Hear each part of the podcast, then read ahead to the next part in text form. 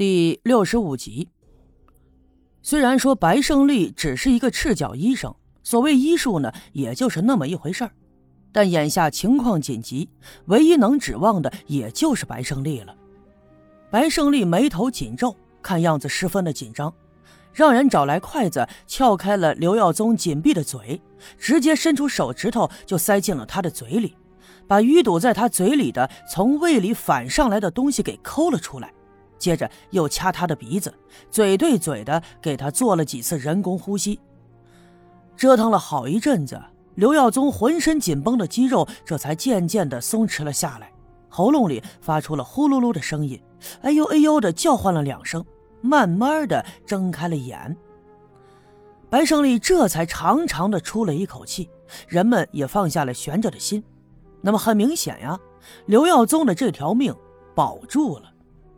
这个时候，刘玉梅才跟头把式的跑了进来，还没等进门呢，就哭天抢地的哭喊：“哎呀，你这个天杀的，你咋就这么小心眼儿啊？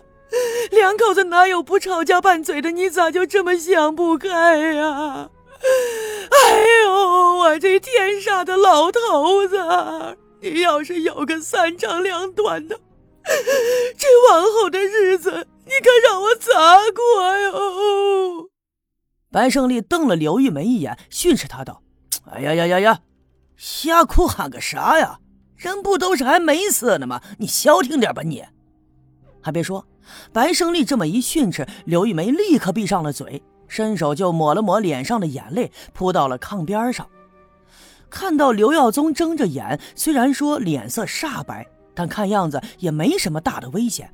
这才多少才放下了点心，看热闹的人们纷纷的胡乱猜测啊！你别看这刘耀宗啊五大三粗的，可平时这心脏就不好。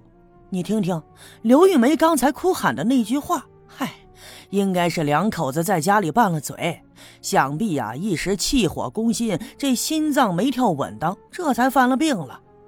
于是，一些平日里跟他们走得近的都上来劝慰。那么，既然人没事那就是最好的结果。人们纷纷伸手来搀刘耀宗，就打算把他送回家里去。可是啊，当刘耀宗从炕上坐起身来，刚要抬脚试图着往前走上一步的时候，这时候就听着哗啦啦的两声响，有一个东西从他的怀里滑落，就掉在了地上。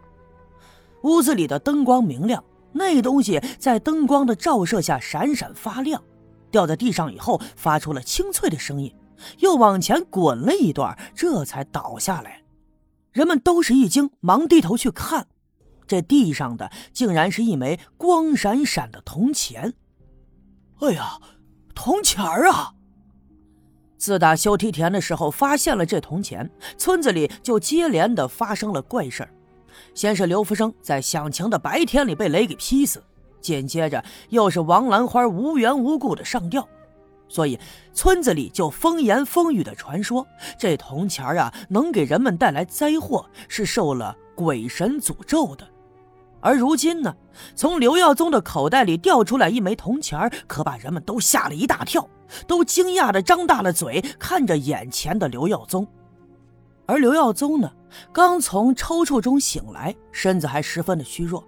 可是，当他看到这铜钱从自己身上掉下来以后，一下子就想起刚才在东山上见到的那个已经死去的王兰花，也正是在他的坟前发现了这枚铜钱。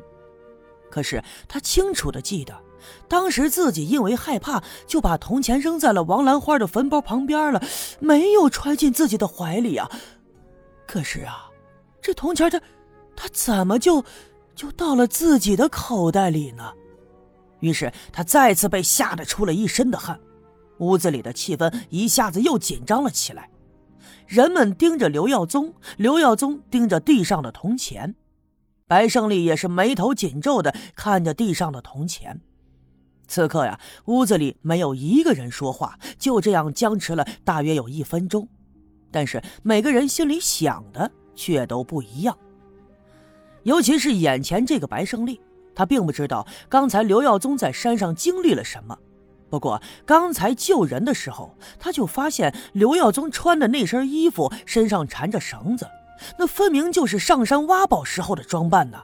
哦，没想到这小子白天公开的在山上挖宝，晚上呢他也不闲着呀。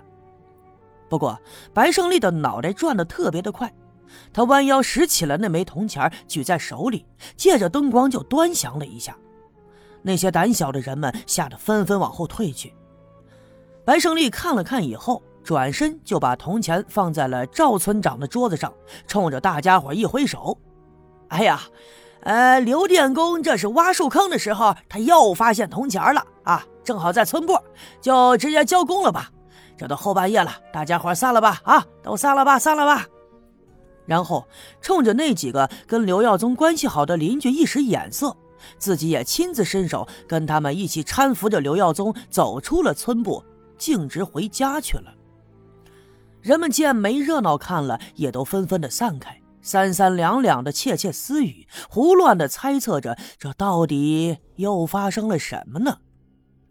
其实啊，刘耀宗和白胜利那到底是两种人。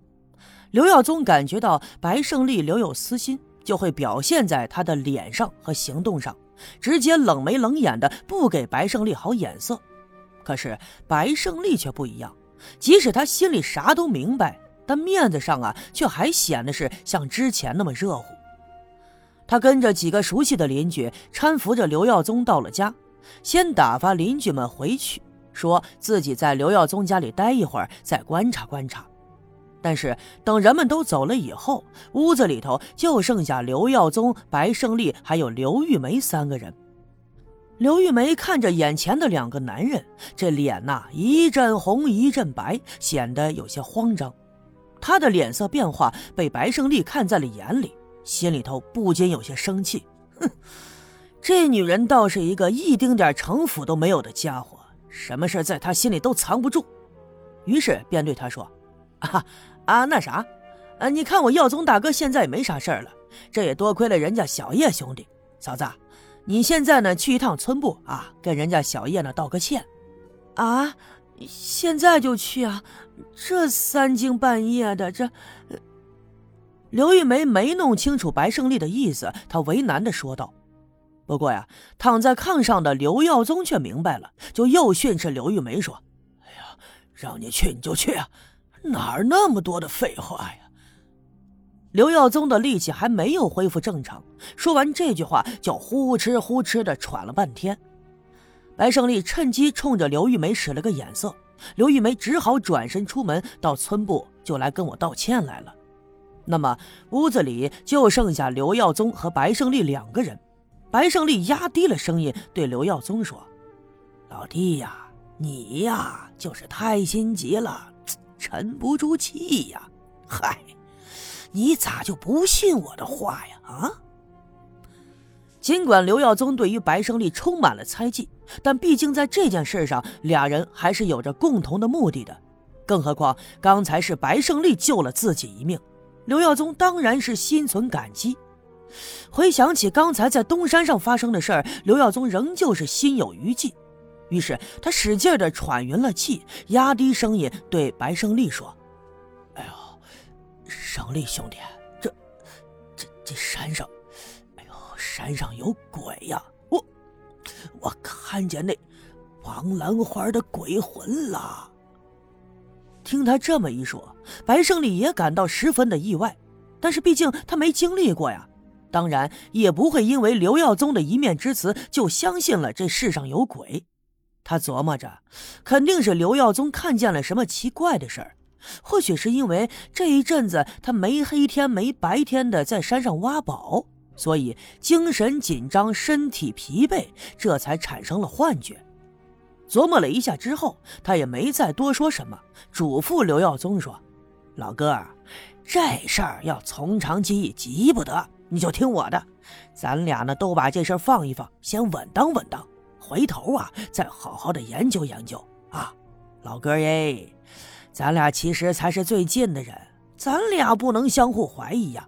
你看，挖宝它不是小事儿，咱俩谁也没办法一个人就把这事儿办成了，是不是？那还得精诚合作呀，对不对？这番话说的，刘耀宗心里头一阵感触，就没再言语。